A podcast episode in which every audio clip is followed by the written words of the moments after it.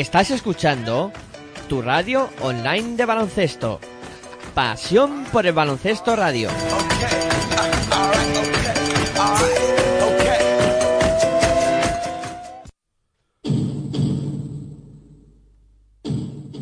Aquí comienza Territorio ACB.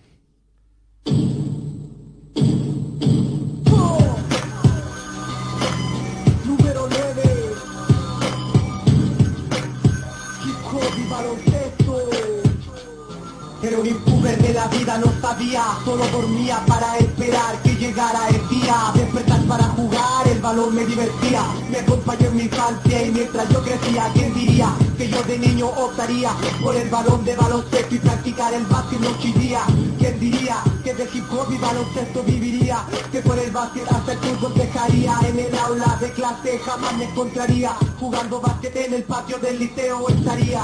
Practicaba mañana y tarde para superarme En la noche un partido de MJ para motivarme. Era de dos, de tres, anotaciones que hacían levantarme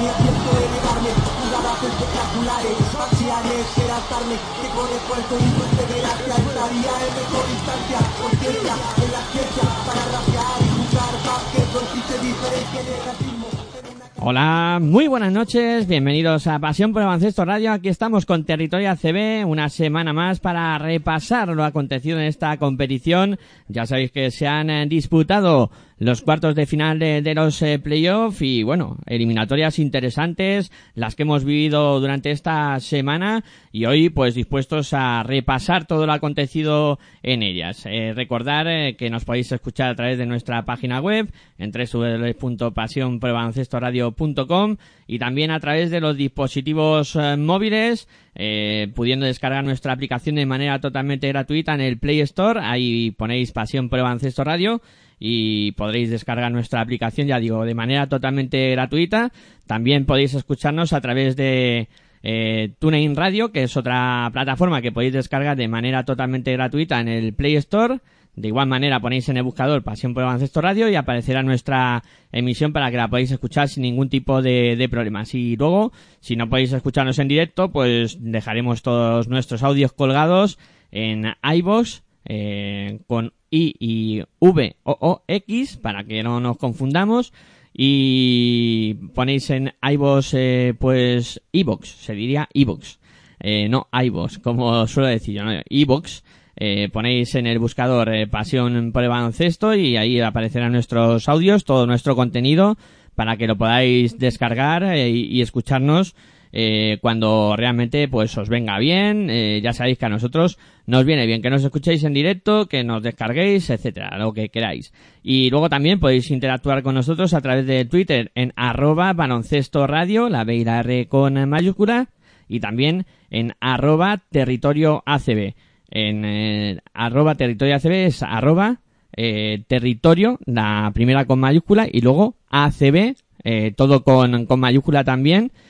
Y ya sabéis, hay vuestras opiniones y, y todo lo que queráis comentarnos durante eh, los programas para poder interactuar con nosotros, pues lo tenéis eh, muy fácil. Ahí tenéis todo, todo lo que podéis hacer, escucharnos a través de, de las múltiples maneras que, que os de- decimos y también pues eh, descargarnos a través de, de esa plataforma de, de iVoox. Bueno, me llamo Miguel Ángel Juárez y se encuentra aquí en el estudio para realizar el programa junto a mí, pues Aitor Arroyo. Muy buenas noches, Aitor, ¿qué tal? Muy buenas noches a todos y a todas y me encuentro bien, ¿no? Con ganas de, de hablar de baloncesto, con ganas de, pues eso, de hablar de estos cuartos de final de, de la liga, de los playoffs de la liga Endesa ACB, unos playoffs de la liga Endesa ACB que al final se han ido todos al, al tercer partido. Yo me esperaba alguna eliminatoria que acabara muchísimo antes, pero bueno, la verdad es que hemos visto, hemos tenido un fin de semana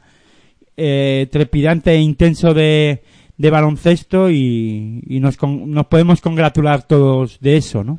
La verdad es que se ha producido un hecho histórico en, eh, en estos cuartos de final de, los playoffs. Es la primera vez que los cuatro encuentros se han ido al tercer partido. Desde que existe este formato de, de playoff, eh, siempre alguna eliminatoria, como comentaba Aitor, eh, había terminado con un 2-0, pero este año eh, los cuatro los cuatro partidos, las cuatro eliminatorias se han ido al, al tercer partido, un poco dando muestras de la igualdad ¿no? que hay este año en la competición, en la Liga Endesa CB y, y, bueno, dando muestras también de que los equipos pues han eh, peleado de, de manera eh, brillante para buscar la clasificación y meterse pues eh, en eso en esas semifinales que finalmente han alcanzado pues el Valencia Basket eh, contra Vasconia por un lado que se enfrentarán y por el otro lado del cuadro se enfrentará el Real Madrid contra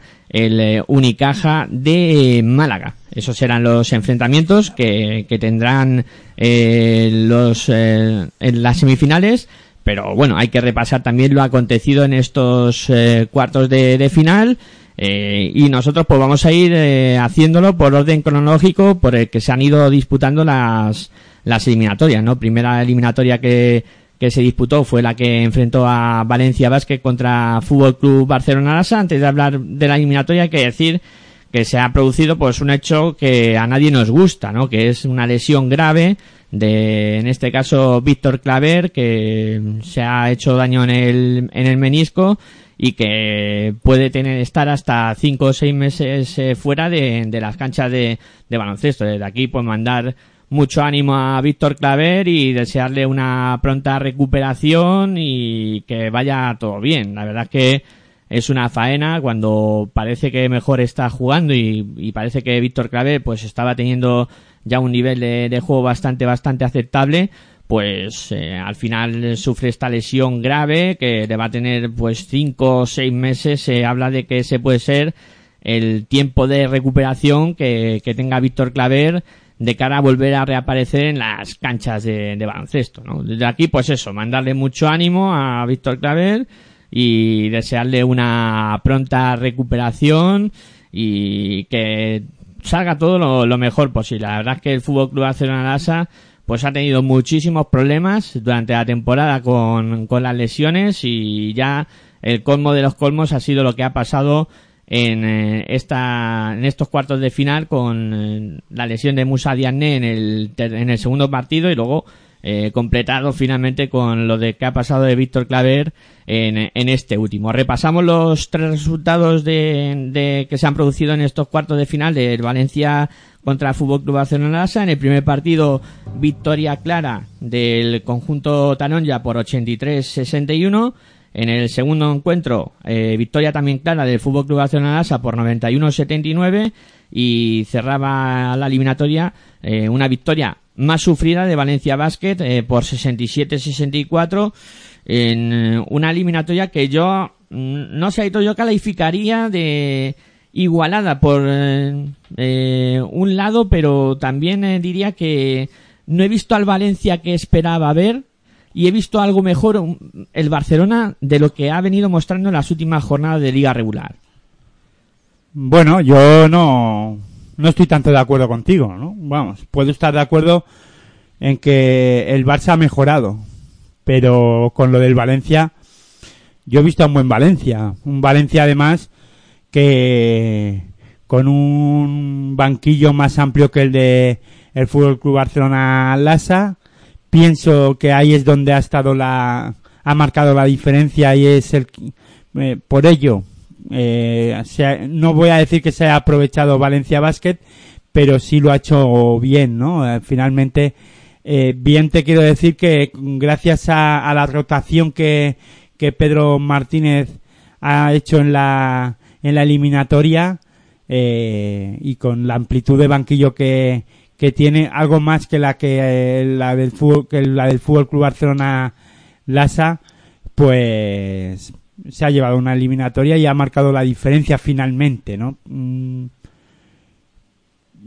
Es raro, ¿no? Hablar de esto. Es raro decir que, que Valencia Basket tenga más banquillo o que tenga más amplitud de, de banquillo que el Fútbol Club Barcelona Lasa, pero todos sabemos que el Fútbol Club Barcelona Lasa ha tenido lesiones, muchas lesiones durante, durante la temporada y además en esta misma eliminatoria cuando se ha ido desarrollando y disputando los partidos, aparte de esa última lesión ahora de Víctor Claver que ya ha sido a última hora ya cuando ya se ha terminado la, la temporada en la en el segundo partido eh, un contratiempo más para Barsocas eh, Musa Diagne lesionado un jugador interior eh, fuera de combate otro jugador interior fuera de combate aparte de la de Musa Diagne eh, Justin Dolman también de baja eh, también por lesión y dado de baja del equipo este el jugador brasileño Faberani. eh, Víctor Faberani y aparte de eso le tenemos que sumar pues lesiones durante toda la temporada de jugadores como Pau Rivas de jugadores como Brad Toleson que también ha estado tocado. Perperoglou también ha, si- ha estado tocado durante la temporada. Pero bueno no son excusas no yo lo, con esto lo que quiero decir es que eh, el Valencia Basket ha llegado mejor que el Fútbol Club Barcelona Lasa de juego y físicamente y ha aprovechado además a, jugando a un buen baloncesto.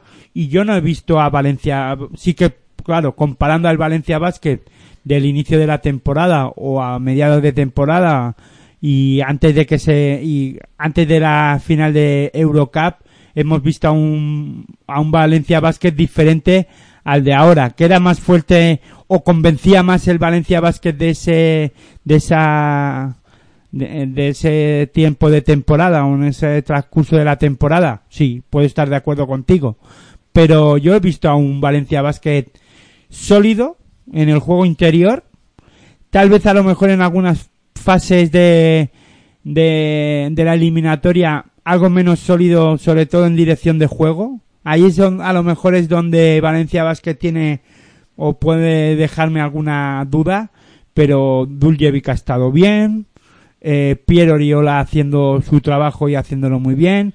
Me ha gustado mucho, eh, en este caso, eh, y en, en líneas generales a mí Valencia Basket me ha gustado mucho. Hombre, eh, está claro que la temporada de Valencia Basket ha sido para enmarcar.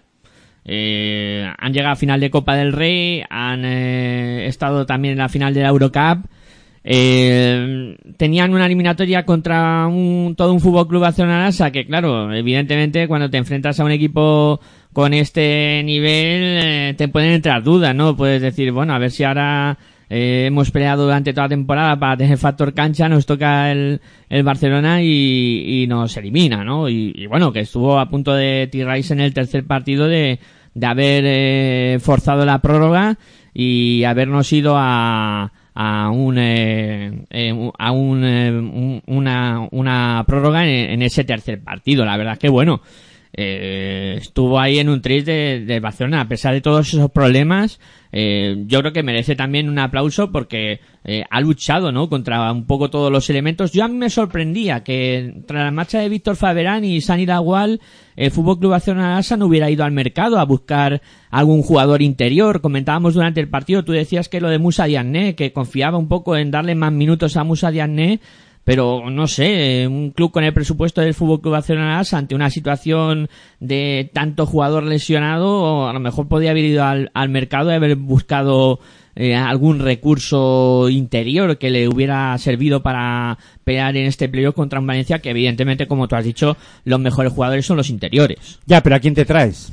O sea, si el tema es saber quién, qué jugador eh, ahora eh, de, de ni- de nivel ACB o de nivel europeo, de que no juegue en la ACB, eh, pueda venir a disputar eh, partidos de playoff en la ACB. Mm, porque, sí, tú puedes ir al mercado, si yo no digo que no. Eh, en Turquía se están jugando los playoffs, hay muchos jugadores de la Liga Turca, por ejemplo, que eh, también han acabado, como aquí en la Liga Andesa ACB, en Alemania, en cualquier, pero de nivel, al nivel que pueda pedir el Fútbol Barcelona ¿a quién te traes?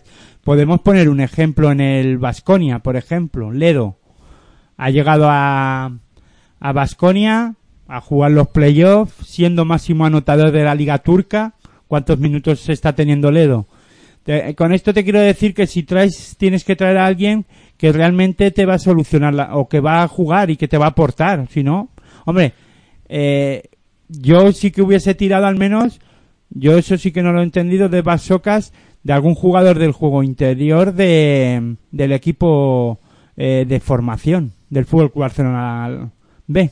Eso sí que, ahí sí que puedo estar contigo en que, ¿por qué no has llevado a alguien para, en vez de haber llevado a, a Peno y a algún otro jugador de exterior, o bajito, o bajo, jugador bajo, en vez de hacerlo, haber ocupado esa ficha con algún jugador interior, de juego interior, pero el propio Basocas es el que tiene que decidir, él ha decidido que no le ha ido mal, porque en el último partido contra Valencia Basket ayer, eh, bueno, el sábado, perdón, eh, le puso en problemas a, a Valencia Basket y, y lo, incluso lo, eh, ante que estuvo bien, eh, este Besenkov también acabó jugando muy bien, en la- sobre todo en esta eliminatoria en el segundo partido. En el tercero, bueno, pues estuvo algo más irregular, pero yo creo que el Fútbol Barcelona Lassa, adem- a- al final con, con Víctor Claver y con Perperoglu, eh, acabó Barsocas decidiendo que ellos fu- fueran los que ocuparían las posiciones del juego interior y no la, no la ha terminado de ir mal. Lo único que no le han salido bien las cosas. Todo podía haber cambiado si Terry Rice mete el triple para, para empatar el partido estaríamos a lo mejor hablando de la prórroga y en la prórroga a lo mejor el Fútbol Club Barcelona Lassa llevarse el partido.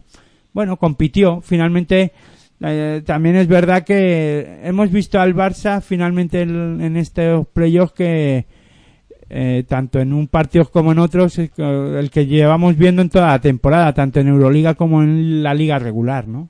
Muy irregular y muy... eh, con muchos altibajos. Pero sí, peleón. Sí, a sí, mí sí, lo que yo al menos otra cosa no. Hemos visto, eh, al menos en esta última fase de, de la temporada, hemos visto a un Fútbol Club Barcelona Lassa que no ha tirado o no ha, ca- o no ha bajado los brazos. Eh, se hablaba mucho, al- a- hemos hablado mucho de del que no sabíamos qué le estaba pasando al Fútbol Club Barcelona Lassa porque no peleaba y porque no daba los partidos por perdidos pronto y no no llegaba al menos al final a competir, ¿no? O daba la sensación que no competía. Y bueno, al menos sí que al final, eh, en la última fase de la temporada, Barsocas ha intentado o, o ha sacado lo mejor de, de lo que tenía.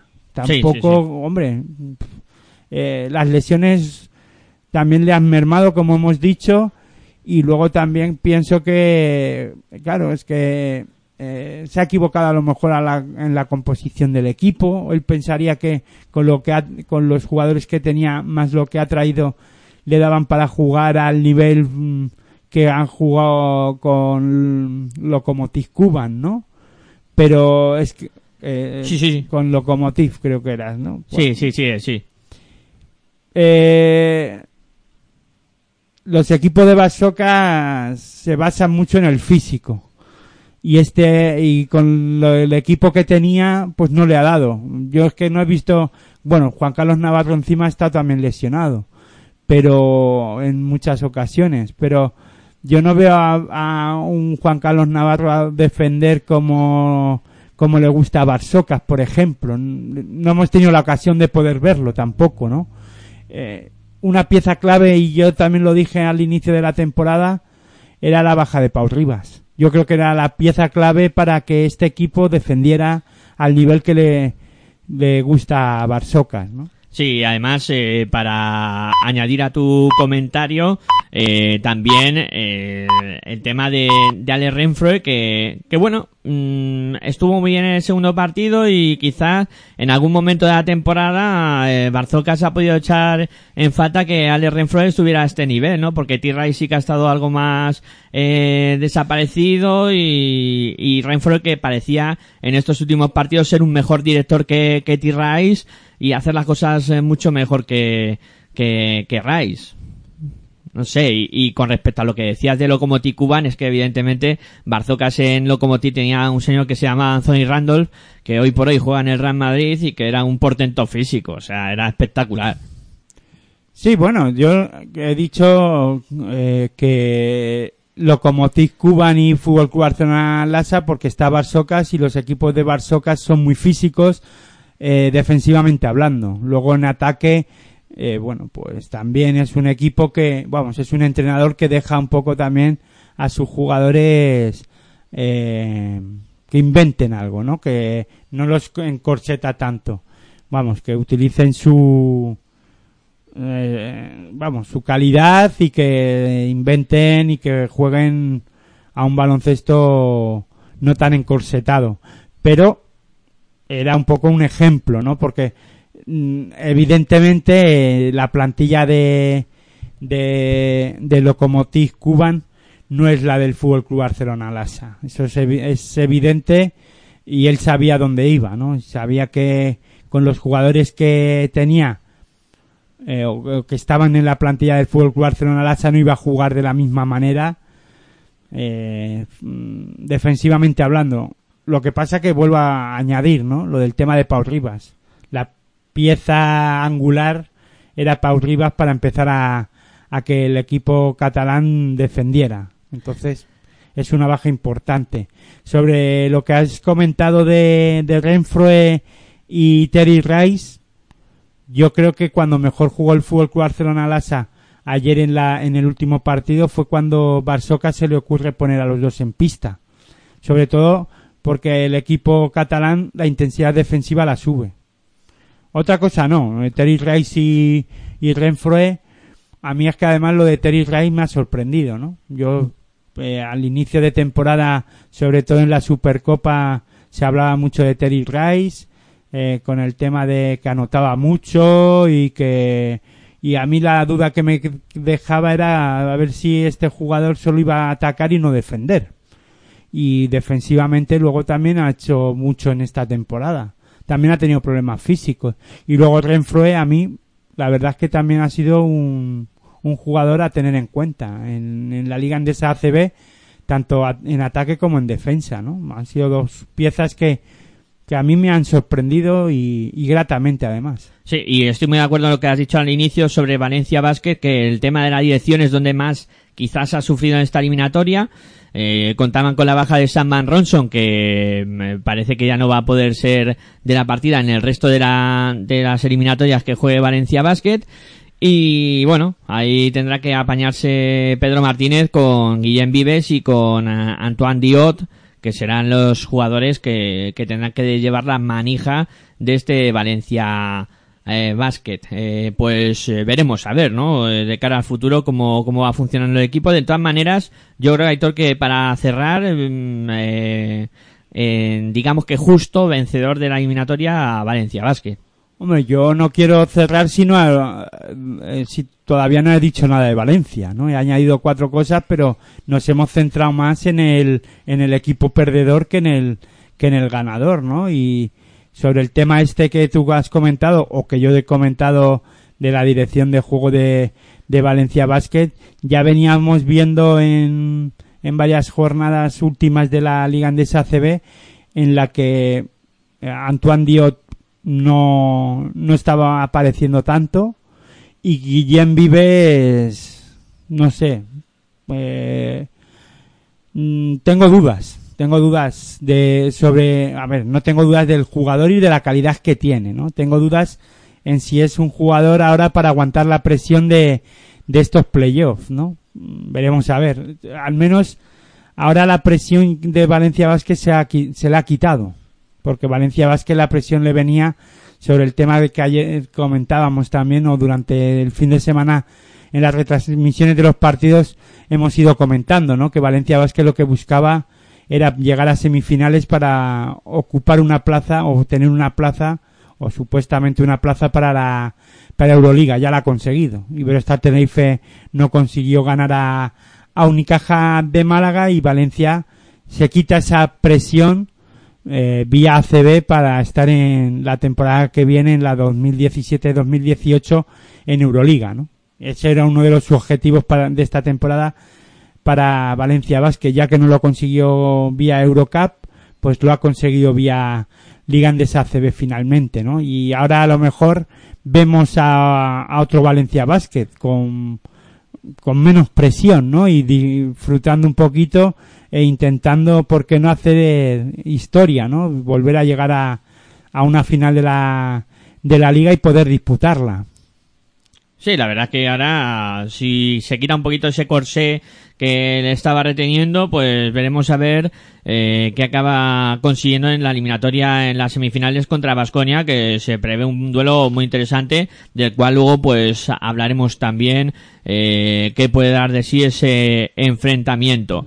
Eh, un Vasconia que eh, también sufrió de lo lindo para conseguir eh, ganar al Gran Canaria. Y es que a punto estuvo de que Kyle hubiera podido cambiar todo eh, si ese triple que, que, lanzó en el último segundo hubiera entrado eh, le hubiera dado la vuelta a la eliminatoria y hubiera sido el Balay Gran Canaria el que hubiera pasado a las semifinales. El triple no quiso entrar de Kyle y finalmente ha sido Vasconia que se ha clasificado, pero también la eliminatoria ha seguido un poco el guion de, de la que hemos hablado, de la de Valencia-Barcelona, un primer enfrentamiento claro en casa. Es que todas las eliminatorias sí. han seguido el mismo guion, ¿no? Eh, los equipos de casa han, en los primeros partidos han vapuleado al, al, rival, no han dejado, no le han dejado opciones, ¿no? Han sido resultados muy amplios, al, eh, lo digo para, para no repetirnos luego en la siguiente eliminatoria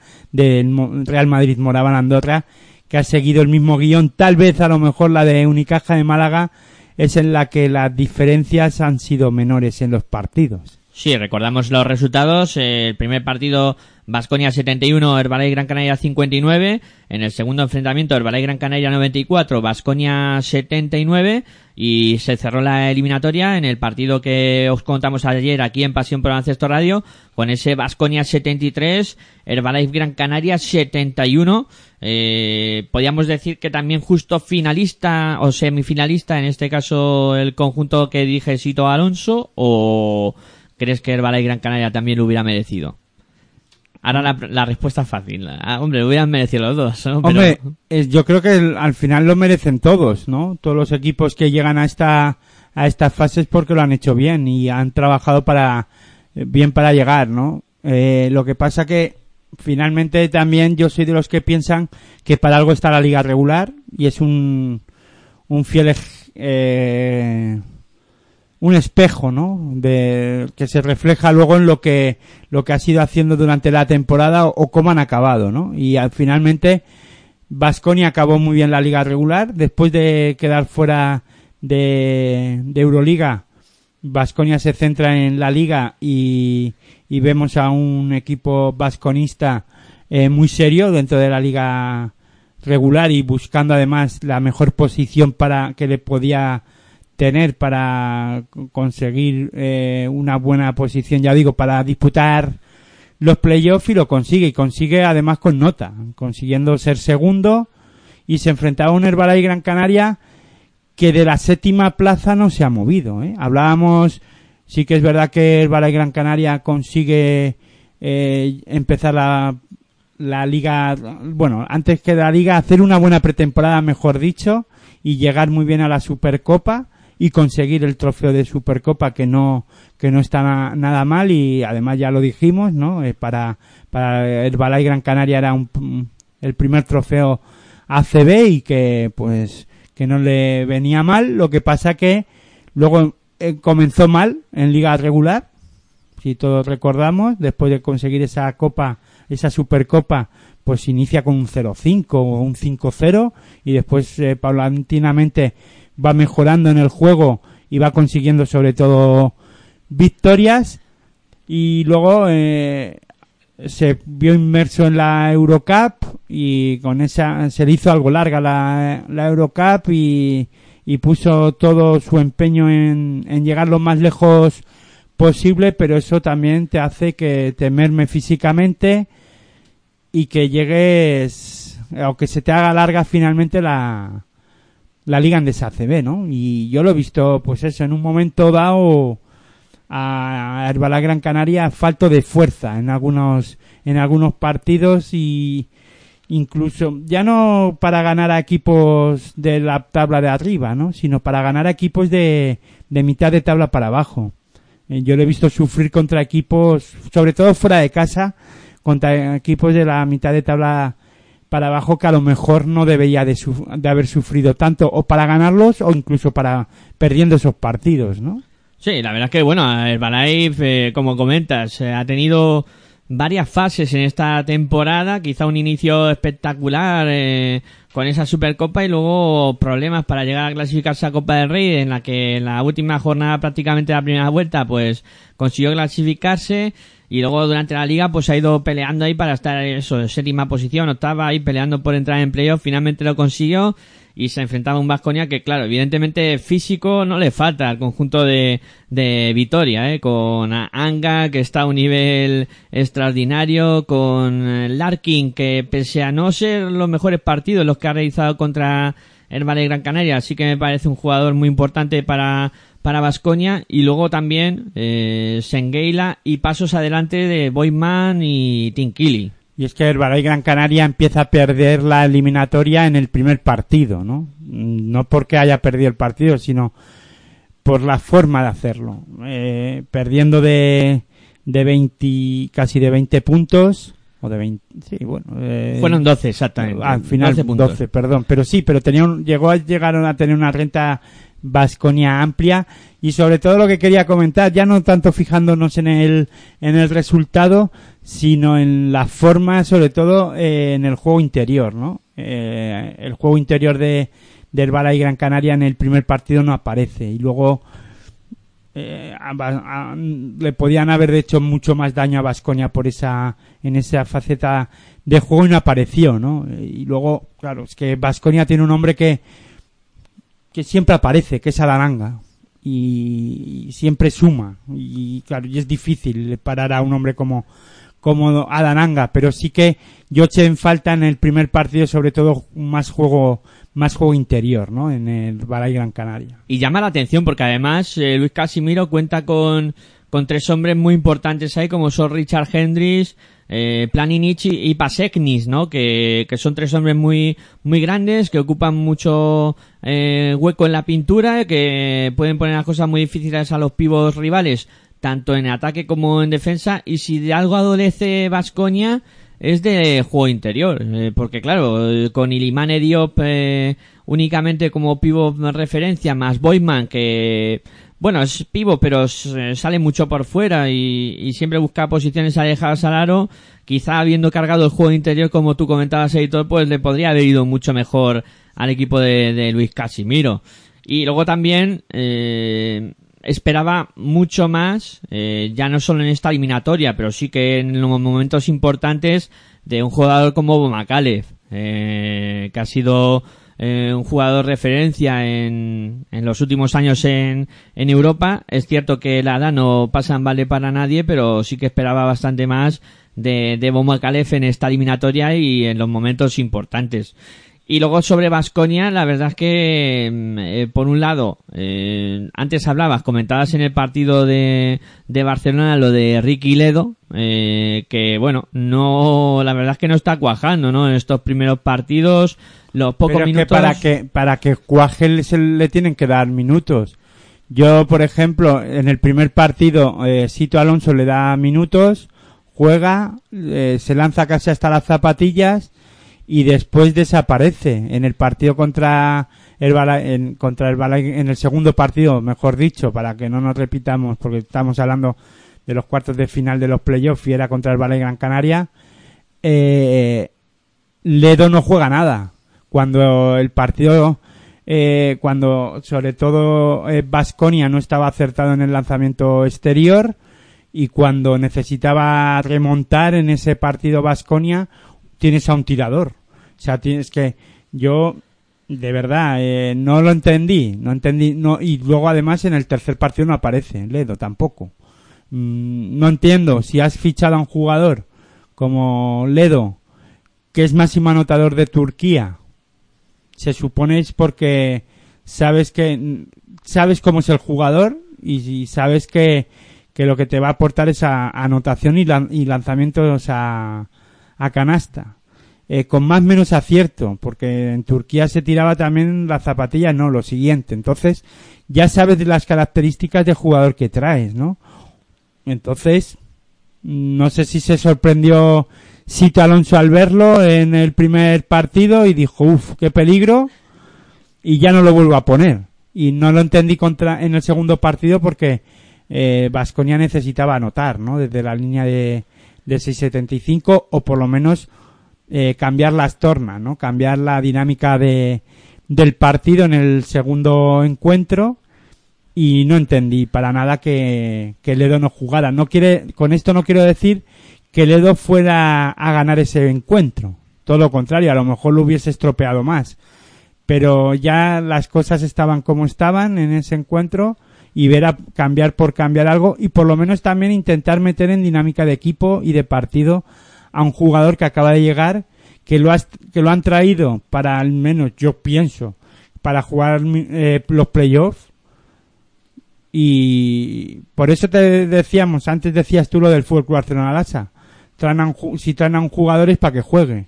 Si no, si hubiese hecho lo mismo que Sito Alonso, para eso no traes a nadie, ¿no? Y en este caso, eh, traer a un jugador, que yo no digo que no vaya a jugar, que a lo mejor ahora en semifinales tiene muchos minutos, Sito Alonso lo pone en pista y se sale además. Pero en esta en estos cuartos de final la sensación que me ha dado es que Sito Alonso no le gustó nada lo que vio en el primer partido y ya dijo hasta aquí. Y ya lo ha descartado. No lo sé. Mm, no sé, bueno, a lo mejor ahora con más tiempo de entrenamiento y, un poquito, aunque tampoco te creas que hay mucho margen, ¿eh? que mañana ya empiezan las semifinales y el primer partido que arranca encima es la eliminatoria entre Valencia y, y Vasconia, ¿no? Pero evidentemente eh, tiene que ir cogiendo conceptos de, del juego, sistemas y demás, ¿no? Y creo que bueno, aparte de lo de Ricky Ledo, Sito tiene que sacar conclusiones positivas por un lado y negativas por otro, yo creo, eh, porque eh, creo que el paso adelante que da Alan Provitola también en esta eliminatoria es muy importante, creo que es un jugador que lo ha hecho muy bien. Es de lo mejor que hemos visto en, lo, para mí, ¿eh? eh personalmente hablando, es de lo mejor que he visto en los playoffs, ¿eh? O de lo destacable, ¿no? De decir, ha aparecido un jugador que no estaba apareciendo, ¿no? Y al menos también para eso sirven también los playoffs, ¿no? O, normalmente suele pasar que se destapan jugadores que a lo mejor durante la, la liga regular no, no lo hacen, ¿no? Y la Amprovitola en estudiantes eh, hacía cosas muy bien, eh, sobre todo anotaba y también distribuía y daba, eh, dividía muy bien la zona, entraba canasta y, y lo hacía bastante bien y aquí ha vuelto a aparecer. A mí me ha, me ha parecido el Lamprovitola que, que estuvo en Movistar Estudiantes en alguna, en algunos, en algunas fases de, lo, de estos playoffs, ¿no? Sí, también positivo lo de Keskis, que a pesar de su juventud, pues va cogiendo minutos también en el equipo y creo que va pues eh, ganando peso, como decía Sito en alguna rueda de prensa también, que tenía que ir ganando peso, no porque el, hombre haya eh, comido algún chuletón allí, que es muy típico de, de aquella zona, eh, pero sí que va cogiendo minutos y poco a poco protagonismo. Y luego en el aspecto negativo, porque claro, no todo es eh, oro lo que reluce, pero sí Bobois, eh, que no ha estado en ningún momento en la eliminatoria, no le he visto en ninguno de los tres partidos metido y también pondría en el debe, ya lo he dicho antes, lo del Arkin. Que bueno, eh, el Arkin eh, ya sabemos todo la calidad que tiene, pero sí que parece que físicamente eh, le está, se le está haciendo larga la temporada. Yo creo que le está costando. Ha tenido problemas físicos también y ha tenido alguna lesión que ahora le está mermando eh, ya no tiene esa reprise o yo creo que el tipo de lesión que, que ha tenido le, le merma para, para tener esa salida rápida después de bote de balón y lanzar o entrar hacia, hacia canasta.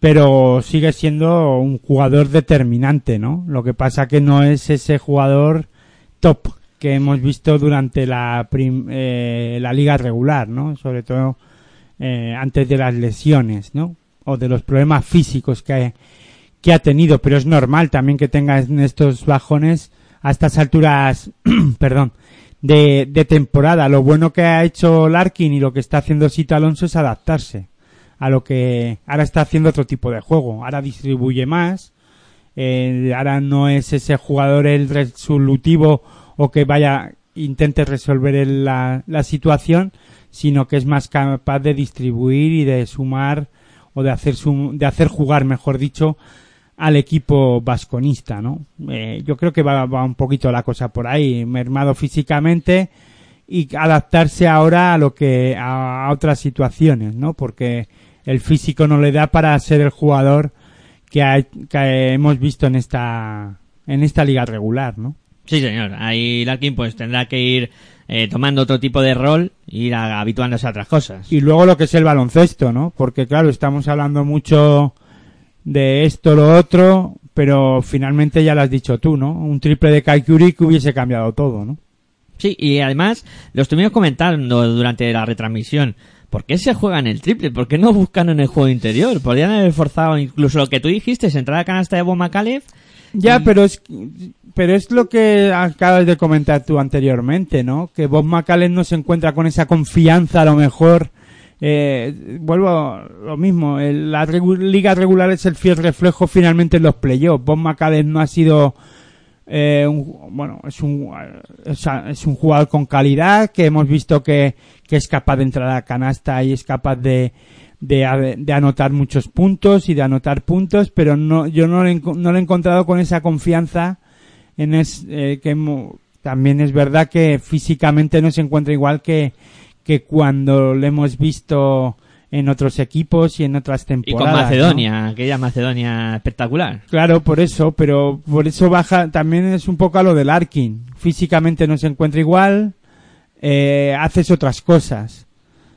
Eh, entonces es un jugador experimentado, Bob McAuliffe sabe hasta dónde puede llegar y a lo mejor él no se encontraba con esa confianza para entrar a canasta. O, decidieron jugársela a un triple, a cara o cruz. Y, eh, claro, después de, de que hemos visto el resultado que hemos visto, ahora también pensamos, ¿por qué no hicieron esto o no hicieron lo otro? También pudo, podía haber salido eh, otro jugador a lanzarse eh, el triple, Pablo, el Pablo Aguilar, Pablo Aguilar. Aguilar, por ejemplo. Eh, pero bueno, eh, le salió bien la jugada a Herbala y Gran Canaria. Eh, este Kai Curie lanzó con, con bastante bastante bien lo primero y segundo eh, bastante solo. O sea, casi solo. Sí, sí, No salió muy librado. Salió muy bien del, además salió liberado y, y nada desequilibrado del, del bloqueo. Entonces, eh, el lanzamiento está bien hecho, la jugada sale perfecta, lo que pasa que no tuvo suerte a la hora de, de anotar, ¿no? Sí que a lo mejor en el debe, yo digo que eh, Kai Kurik en este partido no estaba tan acertado en el lanzamiento exterior.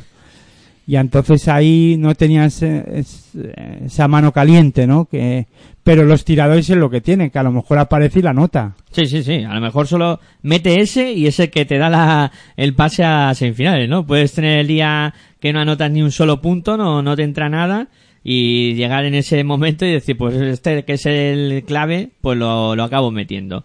Eh, bueno, hablamos ahora de la siguiente eliminatoria, de la que enfrentó a Real Madrid contra Moraván Andorra. Eh, recordamos los resultados. Eh, ganó el Madrid en su pista por 107 a 76. Eh, ganó Andorra en su propia cancha también por 89 a 77 y el último partido el conjunto del Real Madrid que volvía al Palacio de Deportes pues eh, vencía por 95 a 84 en eh, yo creo que una eliminatoria más desigualada no que las dos de las que hemos hablado eh, sobre todo con un Madrid que claro evidentemente en casa es un equipo que está a otro nivel y Andorra que mantiene eh, su pista pues como un Fortín que consiguió la victoria, la primera victoria a los playoffs en, en su propia pista y con un eh, dudas, ¿no? Con dudas razonables también que se pueden apreciar en el juego del Real Madrid, eh, porque no es solo todo lo que reluce, en este caso también, y hay que decir que, bueno, el Madrid eh, también tiene baches, ¿no? Baches de, de juego en los que eh, parece que se desconecta, pero claro, luego tiene muchísima calidad en, en sus filas eh, y aparecen hombres, pues como dijimos ahí en el partido, que estábamos los dos alucinando con el papel que hace en este equipo un señor que tiene 37 años que se llama Felipe Reyes y que bueno, es que hay que encumbrarlo. La gente habla de Yul, la gente habla de Ayón, de Donchi, de tal, pero vamos, a mí me parece que el alma mater de este equipo es Felipe Reyes y es el que siempre está ahí para eh, resolver los momentos calientes del partido y sacar petróleo en cada jugada. A mí Andorra me gustó, ¿no? Me gustó su propuesta, eh, quizás también la temporada ha sido demasiado larga para algunos jugadores que en este playoff pues eh, han bajado de nivel. Albici, Jelinek, que quizá eh, no han llegado en su mejor momento de, forma a este, a este playoff, pero bueno, en líneas generales a mí me ha gustado mucho Andorra, eh, cómo ha competido en los tres eh, partidos, eh, quizá en el primero dejó algo más escaparse al, al Real Madrid, pero bueno, yo creo que Peñarroya tiene que estar contento con el trabajo realizado. Hombre, pues, claro que tiene que estar contento. Voy a empezar por Andorra. Claro que tiene que estar contento Joan Peñarroya, ¿no? Porque se plantan en... Esta temporada ha sido redonda para ellos. Se han metido en la Copa del Rey, se enfrentaban, se llegaron a enfrentar también al Real Madrid y se enfrentaron a, eh, a un Real Madrid en la Copa que le que todos sabemos la jugada polémica y todos sabemos que compitió muy bien Andorra en esa en esa Copa del Rey contra contra el Real Madrid se enfrentó al, al líder de la al cabeza de serie de la o a uno de los cabezas de serie de la Copa. Le tocó enfrentarse al Real Madrid. Y en esta en estos playoffs le tocó jugar contra el primero de la clasificación que no ha sido otro que que el Real Madrid. Han sido capaces de competir. Eh, capaces de competir y ponérselo difícil, llegar llevarle hasta las últimas consecuencias a, en la eliminatoria, el tercer partido. Eh, vuelvo a decir lo de antes y me voy a repetir sobre el tema del, de la liga regular. Andorra ha sido un fiel y un calco en este playoff a lo que hemos visto en liga regular. Un equipo muy competitivo en su casa, que consigue ganar al Real Madrid. Hay que recordar que Andorra solo pierde un partido en su propia pista y fue contra el Real Madrid después de una prórroga en, en Andorra. Y en este, en el segundo partido, eh, Andorra juega muy bien, incluso al Vichy que tú dices, decías que ha llegado algo mermado físicamente. Yo creo que no es, no es, no es nada del físico, ¿eh? es algo mental mental porque donde no ha, donde no ha competido al nivel que nos tiene o que nos ha tenido acostumbrados Salvici o Jelinek es fuera de casa. En casa eh, hizo 15 puntos en el segundo partido, por ejemplo, ¿no?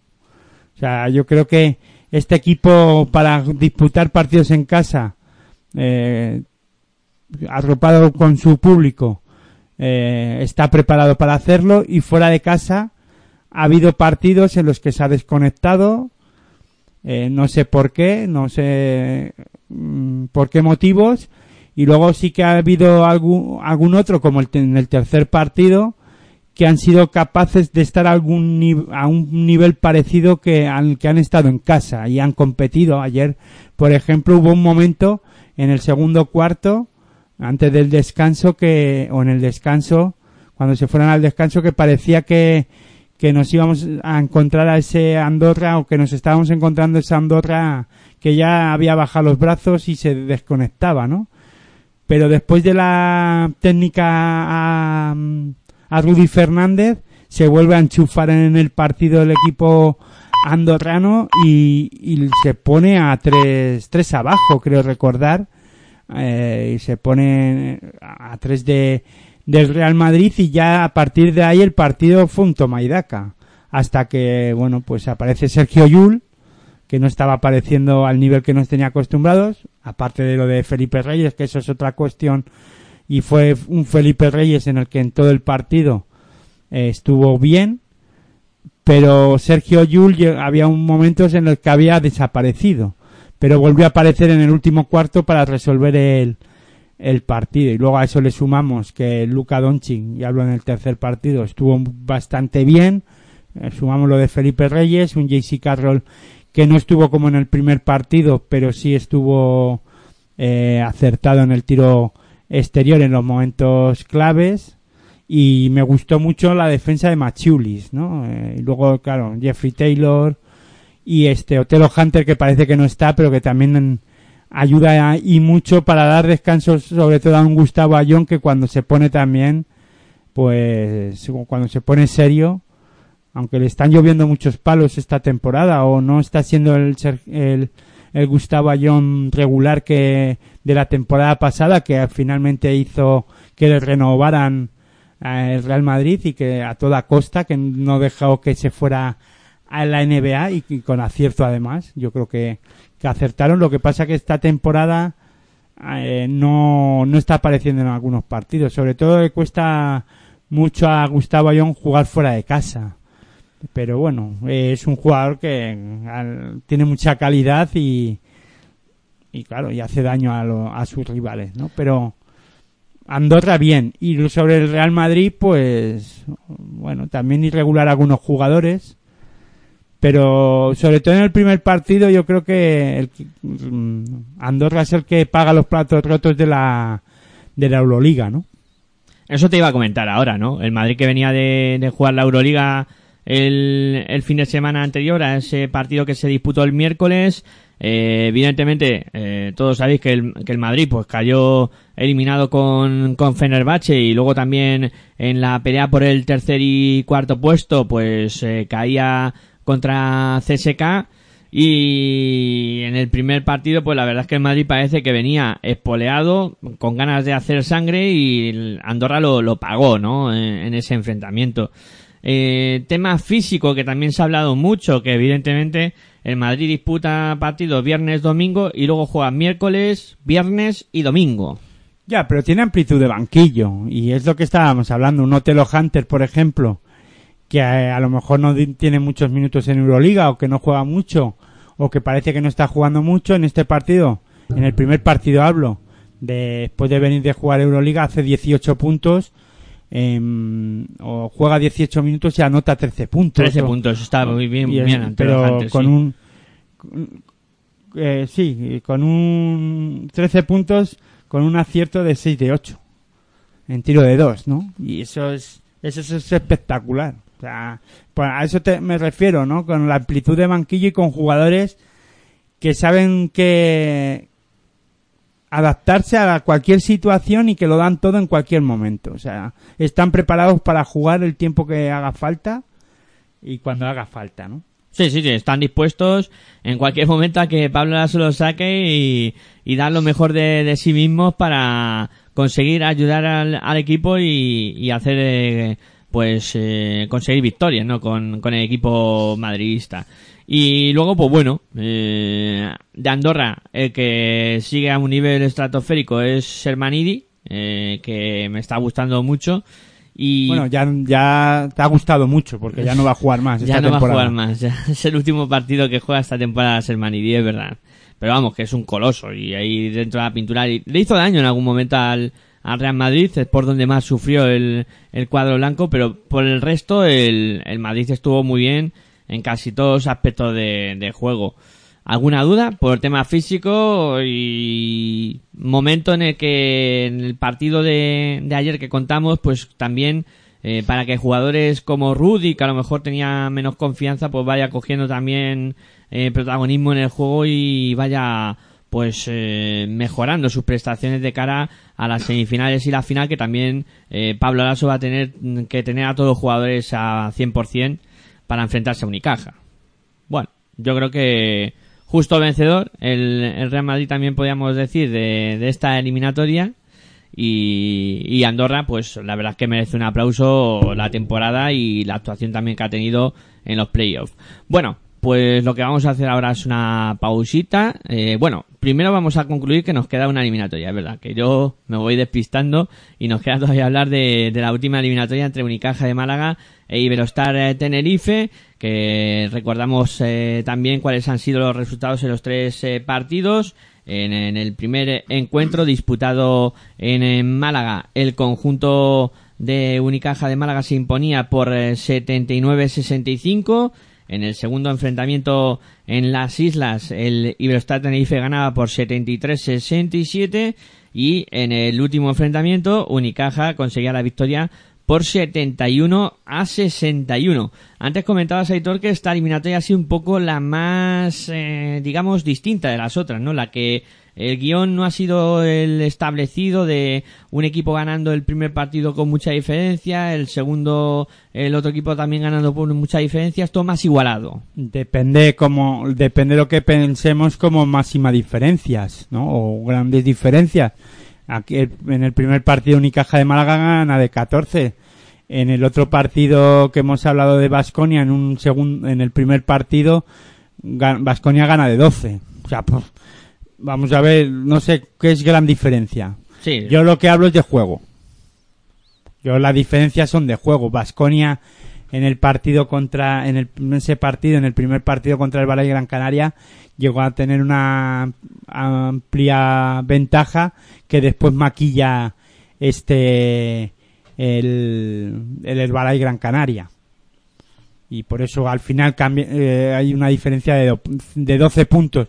En el primer partido Unicaja de Málaga también le da un baño a, en- no voy a decir un baño porque tampoco sería justo decirlo, pero sí creo que supera a Iberostar Tenerife en muchos aspectos que lo ha superado en bastantes fases de la eliminatoria Málaga a, a Iberostar Tenerife que es en actitud defensiva o, en o defensivamente hablando ¿no? yo creo que defensivamente hablando eh, Unicaja de Málaga ha estado ha sido superior a, a Iberostar Tenerife a pesar de que Unicaja de Málaga pierde el segundo partido gracias al acierto en el primer cuarto y en el último cuarto de, de Iberostar Tenerife, pero Unicaja de Málaga para mí, de, en estas, de estas cuatro eliminatorias, el equipo más serio que me he encontrado en todos los partidos,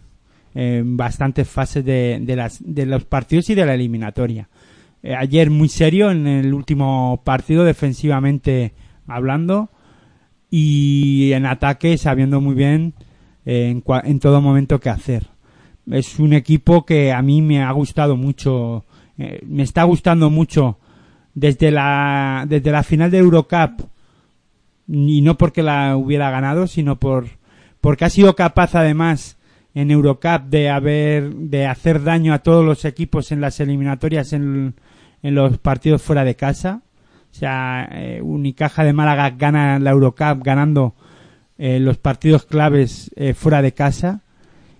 Y, y ahora, y a partir de ahí, después de ganar a Valencia Basket la Eurocup, empieza a crecer en la liga, empieza a coger confianza en todo momento, supera incluso en la clasificación a, eh, se coloca a- para conseguir la, mejor dicho, la, el factor cancha, o por lo menos ser cabeza de serie y tener factor cancha hasta una hipotética, o ahora mismo en semifi- hasta semifinales, en semifinales ya no tiene ese, ese factor cancha, pero bueno, al menos ya eh, en cuartos de final tenía ese factor cancha que ha sido clave además. Finalmente eh, hemos visto que tener ese factor cancha ha sido clave para para poder llegar a semifinales porque todo el mundo ha ganado. Eh, las cuatro eliminatorias han llegado a, al tercer partido y, y todos han ganado en casa. O sea que finalmente ha sido clave esta temporada ser cabeza de serie en esta en estos playoffs, ¿no? Y para mí ya digo, eh, la Unicaja de Málaga ha sido para mí el equipo más serio de los de los playoffs. A mí me ha gustado mucho eh, Neman Janedovic, eh, me ha gustado mucho eh, la actitud de Cristian Eyenga, que, que es el último en incorporarse y que parece que se ha adaptado a las mil maravillas a lo que, que quiere Joan Plaza, que ya lo hablamos en el partido, que quiere primero gente que en el defienda. partido de ayer. En el partido de ayer, sí. Que quiere gente que, que defienda. Y, y Eyenga es de los que ponen mucha actividad física para la defensa. Y luego eh, también es un jugador que, que tiene. Pero no solo en el partido de ayer, ayer y en la en el primer partido. En el primer partido hace 19 puntos, en el primer partido de, de esta eliminatoria. Sí, estuvo muy bien. eh, Digo, Eyenga. 21 puntos, perdona. Estuvo, vamos, sembradísimo Eyenga, eh, que ha venido, pues eso, como si hubiera estado jugando toda la temporada aquí en Málaga. Y luego también eh, lo de Carlos Suárez, lo de Dani Díez, que son todos pues jugadores que, que ponen muchísimo en, en la pista.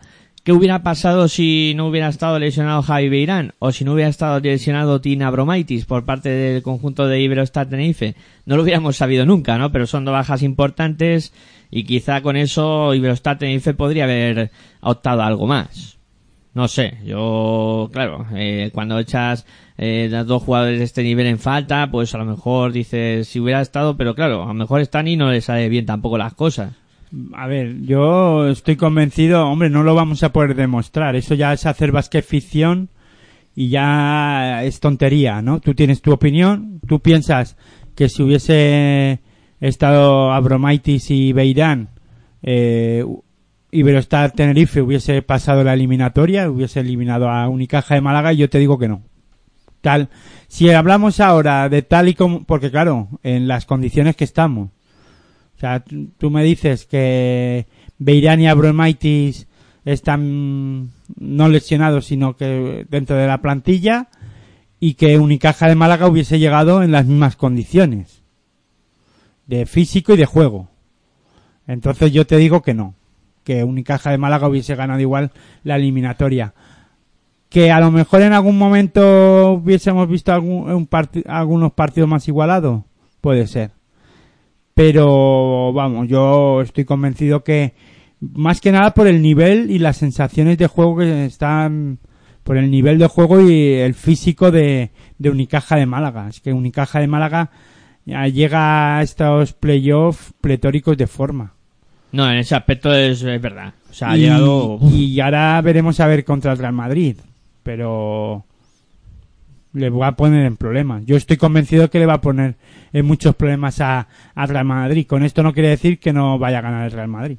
Bueno, ahora hablaremos de las semifinales.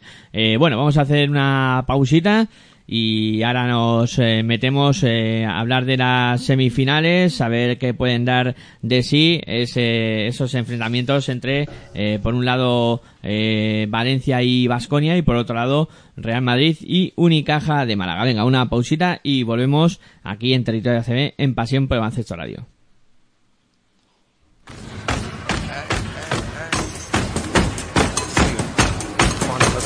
Estás escuchando tu radio online de baloncesto. Pasión por el baloncesto radio.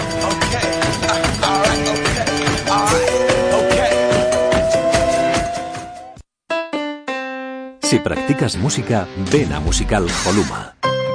Musical Holuma. Venta de instrumentos y accesorios musicales, libros y partituras, material de sonido y amplificación. Todo lo necesario para cualquier nivel. También tenemos taller de reparación. Musical Holuma. En Valdemoro, Plaza Duque de Ahumada 9. Teléfono 91 895 41 22. 91 895 41 22. También artículos de regalo en Musical Holuma. Regala música. Regalo útil.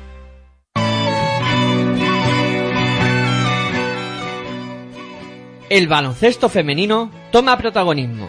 Y vuélvete loco con la hora de locos. Todos los miércoles a las 22.30 horas. En www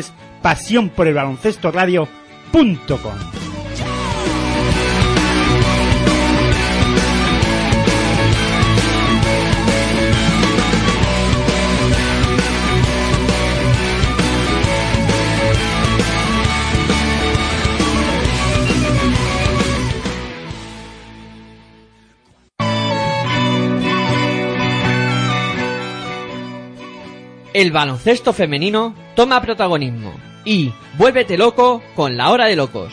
Todos los miércoles a las 22.30 horas en pasión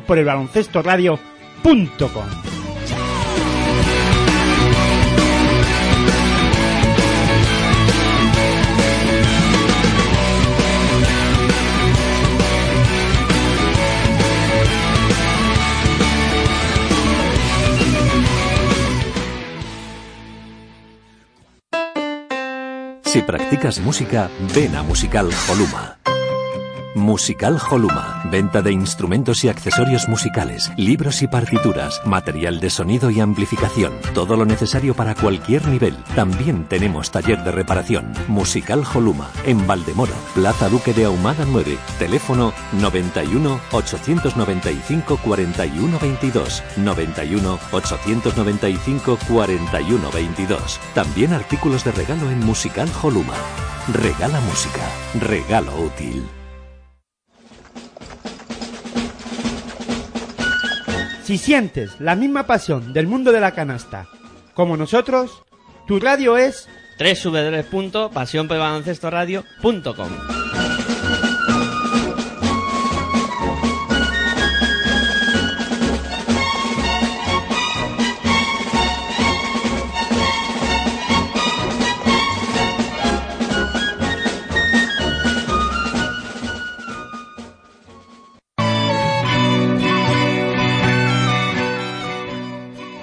El baloncesto femenino toma protagonismo y vuélvete loco con la hora de locos.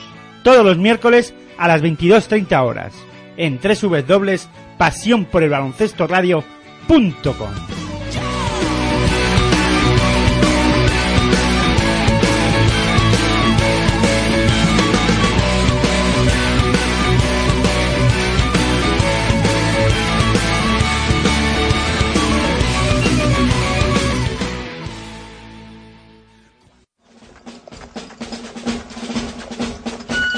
Si sientes la misma pasión del mundo de la canasta como nosotros, tu radio es www.pasionpelbaloncestoradio.com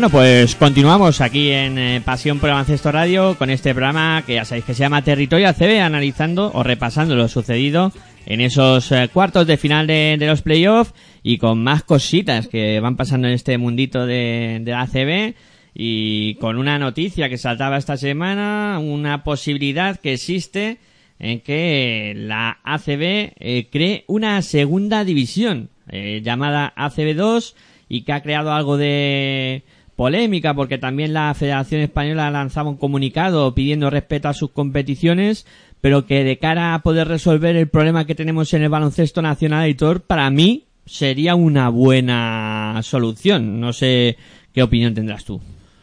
Yo recuerdo que nosotros ya hemos tratado un poquito por encima esto, ¿no? Y no sé si lo comentamos en algún programa o yo on the record te lo comentaba, que una de las soluciones era poder montar una segunda edición eh, de la ACB para que pegar el para que el, dar el salto de en este caso de la, del, del E-Foro a ACB no fuera eh, tan duro, ¿no? Y si están dentro ya de, de, lo, de lo que es la Liga Andesa ACB, que no es otra cosa que una organización de equipos profesionales de, de baloncesto, pues si ya eres parte de, de esa organización, no tendrá tanta dificultad para jugar luego, para dar el salto a la, a la Liga Andesa ACB y luego el bajar a, a la ACB no sería tan difícil, ¿no? Y luego yo creo que hombre, no me gusta comparar, ¿no? Y hacer semejanzas con el- las ligas y con las competiciones de fútbol, ¿no? Pero de- decías tú que la Federación Española de, Baloncesto ha pedido respeto a sus competiciones. Yo creo que para pedir respeto sobre sus competiciones primero tienen que respetar ellos a las propias competiciones que tienen, ¿no? Y, hombre, mm, del todo, del todo no las está, no está teniendo tampoco mucho respeto, porque si no que se lo digan a los equipos de Liga de Plata para jugar en Le Foro, lo que les está costando y luego lo que está pasando en Liga Femenina y en Liga Femenina 2 y luego en Liga EVA y, los ascensos y descensos tampoco se están cumpliendo del todo bien en, en la Liga Femenina ni en la Liga Femenina 2 ni en Liga EVA de Alex Plata ni de Alex Plata Le Foro, ¿eh? Entonces, eh, yo creo que hay que buscar una solución. Eh, esto de crear la segunda división de la, le- de la Liga Endesa ACB es un rumor más que una noticia real. O saltó una noticia por una entrevista a un presidente de un club, creo que fue al presidente del Prat, De Prat, sí, sí. del Prat Juventud en un programa de radio que ahora no recuerdo. o- Sports, de no, Radio Sport. de Radio Sport, pero o, Basquet al Día o Sí, algo así se correcto. llama, o no sé, en una cadena de radio catalana. Y, y, eh, hablaron un poco de que podía caber la posibilidad o que se había comentado de que podía salir una, una segunda división de la, de la CB y nosotros pues hemos aprovechado pues para, para hablar un poquito sobre ello, ¿no? Y yo lo veo buena idea. Lo veo buena idea por eso que te digo. Porque sería más fácil y además sería interesante, ¿no? Y luego yo no veo tanto problema para la Federación Española que podía potenciar la Liga EVA y la Les Plata. O, o quitar la, o suprimir la Les Plata y hacer una Liga EVA como si fuera la, la segunda división B del fútbol.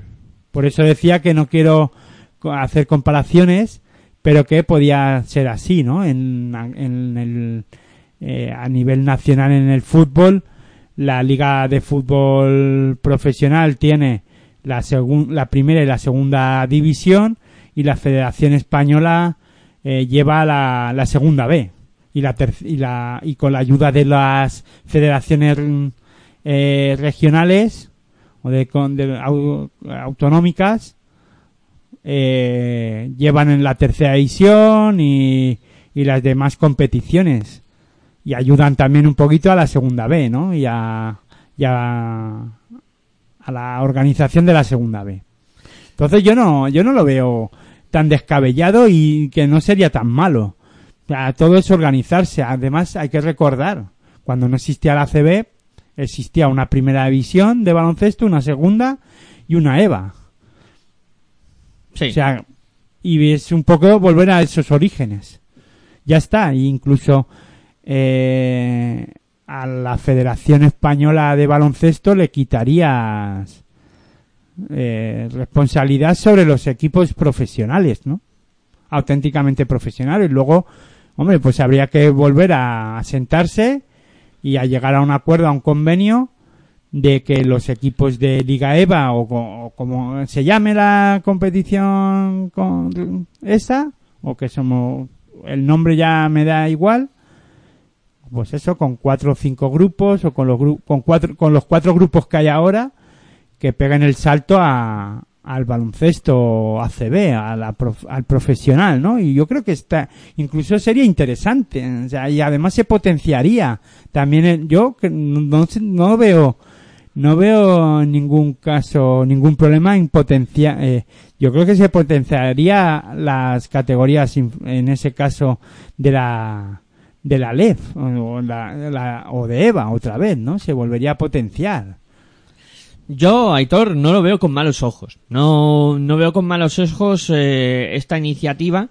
Mm, creo que sería muy positivo para todos esos equipos que están en la órbita de ascenso a ACB. Es que, claro, digamos, Palencia, Burgos, eh, eh, Melilla, etcétera, etcétera, que están ahí en, en esa escala de que han podido subir a ACB que no pueden, sería una No, pero de no solo eso, sino cualquier otro, porque parece que, que solo existan Palencia, eh, Burgos, eh, eh, Oviedo o Breogán, hay Orense, hay muchos equipos por abajo que, que podrían soñar, ¿por qué no?, en ascender a, o jugar una segunda división y en plantarse en tres, cuatro temporadas en, en la primera división del baloncesto, en la ACB, ¿no? En el- la primera división. Es o, en el, sería- o en el baloncesto realmente élite. Yo es que muchas veces tú y yo hemos hablado fuera de antena de esto y, y sí que hemos comentado que a lo mejor había que empezar de cero, ¿no? Y esto no sería como un comienzo de cero, pero sí sería Sí, pero darle una vuelta. reestructurarlo. Es una buena reestructuración y luego además potenciar, yo creo que se potenciaría a, a la categoría, a la Liga EVA y ahí además entrarían, porque te estaba hablando mucho, ¿no? Y se habla mucho de, de los segundos equipos, ¿no? De, de la ACB. Pues ahí podrían entrar estos equipos, competir entre ellos, se verían más eh, este tipo de eh, estos equipos también, ¿no? Yo no sé. Yo creo que sería interesante. Sí, yo para mí sería una buena solución, ya te digo. Y lo de la federación, pues evidentemente hay que sentarse y hablar, señores. Es que no podemos seguir cada uno mirándonos el ombligo, porque si no es que no vamos a solucionar nada. Y eh, lo que tú hablabas de convenio, crear un convenio, un buen convenio para ascender y Hombre, descender. pero si el convenio lo tienen. Sí. Si el problema es que no se lleva a cabo. Pero yo creo que eh, ahora habría que cambiar, ¿no? La liga habría que cambiarlas. Que habrá, haya ascensos y descensos en condiciones. Potenciar eh, una segunda división, tener una segunda división fuerte, tanto deportiva y económicamente hablando. Y después una tercera división, o una segunda B, o como lo quieran llamar, también fuerte, que sea más especie regional, pues eh, eso por cercanía geográfica, eh, potenciarla y que haya un, pues eso, que la gente que se acerque a ver ese baloncesto, pues pueda pensar en que pueden subir a una segunda división y, y que haya unos, realmente también unos ascensos y ce- descensos y que no cueste tanto ascender y descender, ¿no? Y luego sería un sueño que en lo deportivo también o se consiga deportivamente lo eh, jugar en Europa, ¿no? Eso ya sería la panacea de todo. Pero bueno, La guinda para el pastel. sí, o para contentarme a mí más de lo que parece que me quieren hacer contentar, ¿no? Porque a todo esto, todo esto es un un sueño que veremos a ver si se hace realidad y después eh, el día a día te, te lleva a que a, a la cruel a la cruel realidad no te des- te hace despertarte del sueño y ves que todavía no sabemos si va a haber ascensos y descensos que no sabemos qué va a pasar la temporada que viene con la Liga Andesa CB se habla de que realmente va a haber 18 equipos eso habrá que verlo y que lo único que sabemos es que la Leforo se sigue con, eh, compitiendo, se está jugando, se está disputando, que ya tenemos final, que es- la va a disputar Palencia y este Miraflores de el Burgos. Miraflores de, de Burgos y nada más, pero no sabemos si va a haber ascensos y descensos. Eso aún eh, lo tenemos que descubrir. Eh, El verano va a ser muy largo, próximo pero capítulo, Aitor. pero por eso me deja en ese mo- me deja un poco con una desazón, ¿no? Bueno, veremos a ver, Aitor, que nunca hay que perder la esperanza en este tipo de cosas y a lo mejor este verano sí. Sí, pero ya se estaba hablando, ya he oído, ya he leído declaraciones de los de, de dirigentes de del Real Betis Energía Plus que ellos van a seguir en ACB y, y eso no, pero no solo lo digo por, por el Real Betis, ¿no? Sino que llevamos tres temporadas sin, sin ascenso ni descenso Y es que los propios dirigentes ya dan por hecho que, que con, van a continuar.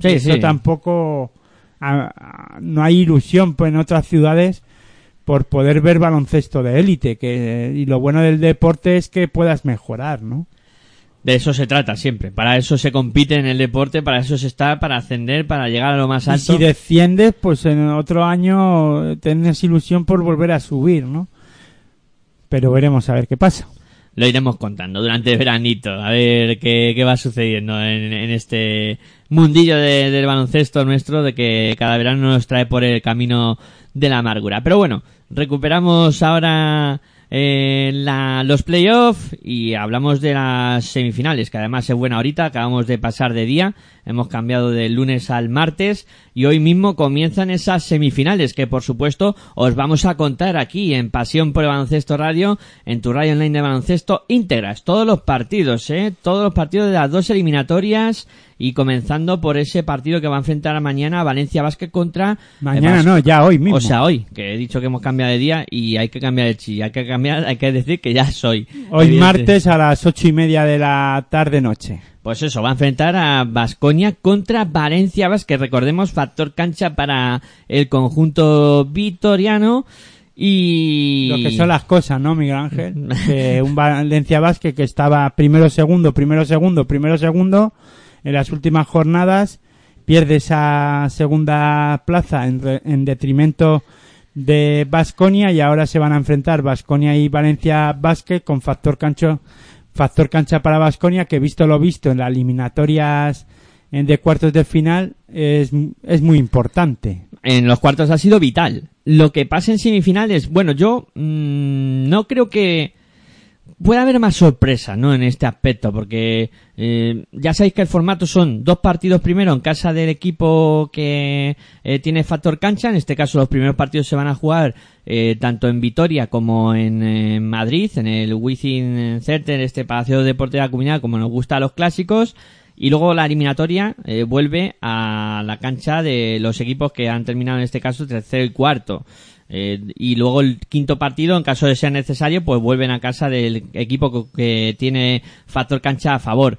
Mm, creo que va a haber más sorpresas, o sea, mm, no creo que se que vayan ganando uno en casa y uno fuera, ¿no? A lo mejor eh, en esta eliminatoria sí que se da la posibilidad de que eh, vaya empatado a uno eh, y luego pueda resolverse la eliminatoria en cancha del equipo, en este caso, que no tiene factor cancha. Eh, pero vamos, eh, por empezar por esa eliminatoria, Vasconia, Valencia, Vázquez, ¿qué te sugiere eh, esta eliminatoria? Hombre, me sugiere que vamos a ver buen baloncesto y que nos lo vamos a pasar muy bien, pero es que según tú, y esto es que lo que me ha, según lo que has comentado, me has dado a entender es que Vasconia no va a ser, en este caso, no va a ser capaz de ganar los dos partidos, que solo va a perder, que va va a ganar uno y va a perder otro, y que luego Valencia va a ser capaz de resolver allí en Valencia. Porque según tú has comentado, es eso. Yo creo que, oye, puede, pasar cualquier cosa. Y se puede dar que Vasconia gane los dos partidos en casa. O que el Madrid sea capaz de ganar los dos partidos a, a Unicaja de Málaga y luego empatarse la eliminatoria. Tal y como se ha ido desarrollando los cuartos de final, eso es lo que podría pasar.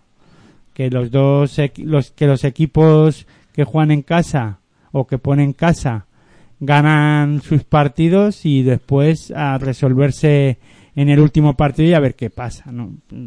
Lo que pasa que ganar dos partidos seguidos a un mismo equipo es complicado y eso veremos a ver lo que pasa, ¿no? Pero ya hablando un poco así más de baloncesto y haciendo un poco de baloncesto ficción en este caso en esta eliminatoria entre Vasconia y Valencia Basket, yo creo que llegan los dos equipos en muy buena forma y en un momento de juego muy bueno y que son dos equipos que están muy parejos.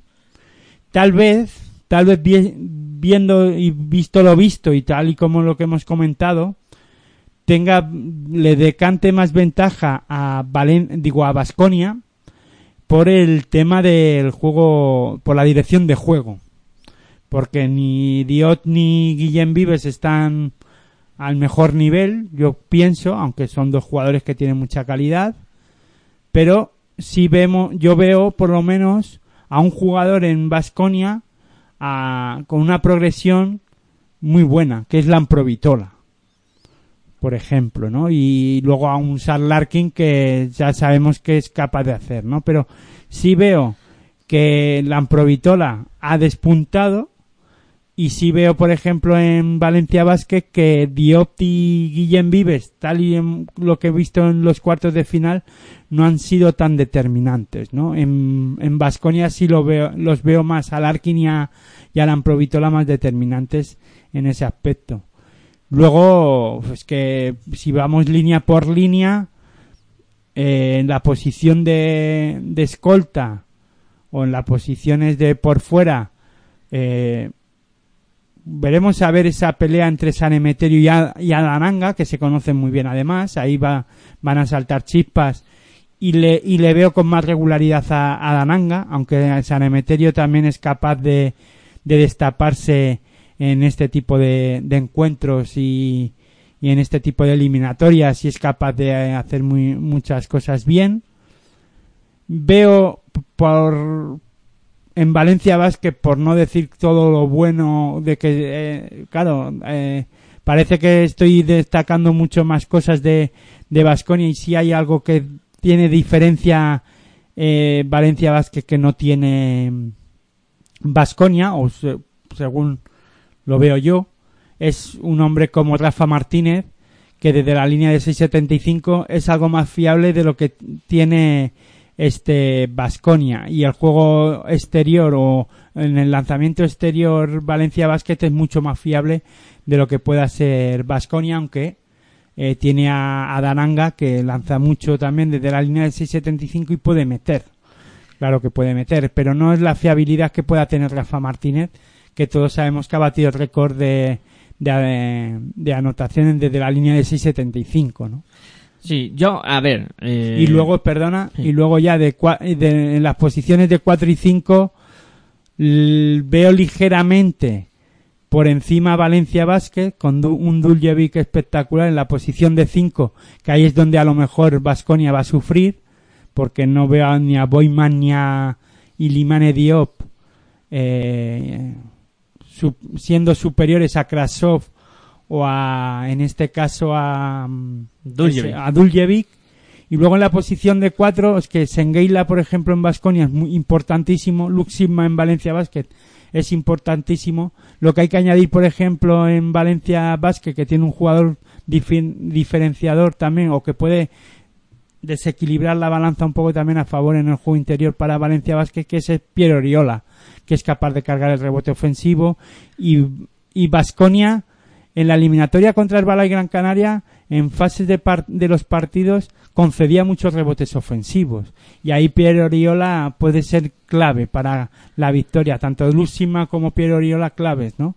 Porque Quintili es muy está siendo muy regular, es que tenemos de todo, para todo, para dar y tomar, ¿no? Aitor, no me has dejado mucho que decir. La verdad es que yo te iba a comentar cuando eh, quería meterme que, Perdón. No, no pasa nada. Eh, ya lo, lo, comento de todas maneras. Pero que sí que veo la gran diferencia de esta eliminatoria puede ser eso en el juego interior donde se acabe por, por decidir el cotarro. La verdad es que ahí Vascoña ya lo comentaba que, que el Valle Gran Canaria no supo cargar el juego interior y quizá por eso perdió el, el partido. Pero si Valencia explota esa situación, eh, Vasconia lo puede pasar mal. A pesar de que Sengueila y Diop, luego cuando tienen que ponerle garra, le ponen, ¿eh? Yo es que me voy a decantar, y ya, si quieres, ya damos un poco el pronóstico, me voy a decantar por Valencia Basket. Fíjate lo que te estoy diciendo. Claro, es complicado, ¿no? Que Valencia Basket eh, gane la eliminatoria porque tiene que superar el factor cancha, ¿no? Le tiene que... Pero defensivamente le veo más regular a Valencia Basket le veo mucho más regular. O sea, le veo más capaz de sufrir, eh, o sea, de poner, de fajarse más eh, defensivamente. Es que estamos hablando que tiene un hombre como Will Thomas, por ejemplo, que también es, eh, sí, sí, sí, Will jugador de, de Unicaja de Málaga. Un Romain Sato que eh, ya fuimos hablando también este- durante este fin de semana que ha cambiado su tónica de juego también y es más capaz de sacrificarse defensivamente. Sastre. Yo, eh, Joan Sastre, que además también puede lanzar mucho desde la línea de 6.75 y anotar. Uf, es que si me tengo que decantar, me decantaría más por Valencia Basket por el tema defensivo, porque le he visto más irregular a Basconia, ¿no? Aunque ha mejorado, ha mejorado mucho en la en defensa, pero le veo un puntito por encima en ese aspecto, ¿no? Y los y los playoffs se basan mucho desde la defensa, o sea, eh, y, va- y se va creciendo poco a poco desde la defensa, aunque es incierta, ¿eh? La eliminatoria y mucho. Yo lo que creo aquí, además, que Vasconia tiene mm, muy buenos recursos con Sal Larkin, con Sengeila, con eh, Anga, pero va a necesitar que aparezcan los Bobois, los Sederskerski, Pero Blachic. esos, esos son los que te ah, dejan dudas. Finalmente. Y en Valencia Basket eh, hemos hablado de Guillem Vives o de Diot que no están aportando tanto, pero sí el resto eh, están siendo más regulares. Como bloque ahora O están mismo, más ah, o aparecen en más ocasiones, ¿no? sí, como bloque está un puntito por encima. Sí, yo, pero yo digo que, ya te digo, sobre todo defensivamente, ¿no? Y ahí va a ser clave, o sea, va- vamos a ver. ¿Y quién marca el ritmo de partido? O sea, uf, es que, yo qué sé, chicos. Es un partidazo, la verdad es que es una eliminatoria. No, las dos, las dos eliminatorias Sí, sí, sí, prometen mucho, ¿eh? Porque la del Madrid y Unicaja, sobre todo al nivel que llega Unicaja, Sí, sí, sí, sí. sí. eh, que- defensivamente hablando, Le puede Es dar un- espectacular. Un, susto, ¿no? Pero bueno, por terminar esta y cerrar el pronóstico, yo es que también me inclino por, por Valencia Basket. Es que aquí no vamos a discrepar mucho en, en la opinión.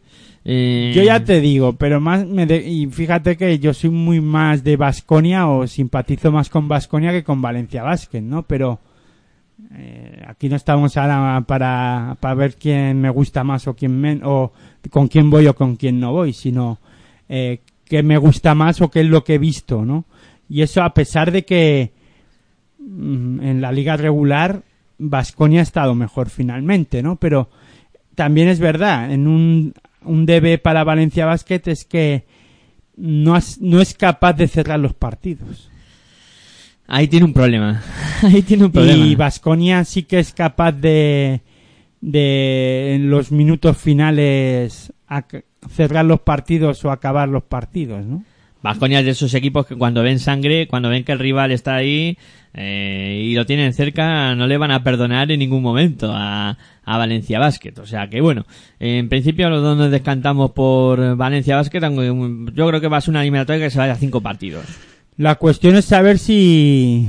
Ya, pero si pasa eso, la cuestión es saber si Valencia Basket es capaz de romper el factor cancha. En, en cualquier momento, Va- eh, Valencia Basket lo tiene que hacer. Sí. Da igual que sea en el, en el primer partido en, hoy mismo martes, o en el partido del jueves, o en el partido del sábado. Ya, ya- Digo del sábado. Ya sería el próximo martes. O, o próximo martes, me da igual, pero el último partido, lo que Sí. quiero decir. Sí, sí, correcto. Pues veremos a ver si es capaz de romper ese factor cancha el Valencia Basket. Y vamos a hablar de la otra eliminatoria, la que comenzará el miércoles también a las ocho y media, que también la contaremos de manera íntegra aquí en Pasión por el Baloncesto Radio. Todo un Real Madrid contra Unicaja de Málaga, eh, que bueno, eh, hemos comentado que Málaga ahora mismo, hoy por hoy, yo creo que es el equipo más en forma de la Liga Andesa CB. Y aquí, bueno, mm, dos o tres aspectos a destacar. El de forma física, dices, Sí, ¿no? Porque luego de juego mm, eh, ya es sobre gustos los colores. Sí, sí, pero sobre todo por lo que decías tú del tema defensivo de, de Málaga. Yo le que- veo a, a Málaga un equipo muy serio en todo en todo momento, incluso sabiendo sabiendo a lo que juega en todo momento y sin cambiar mucho el guion. Lo que me puede tener dudas de Málaga es cuando tenga que inventarse algo o, tenga que cambiar por por circunstancias el guion.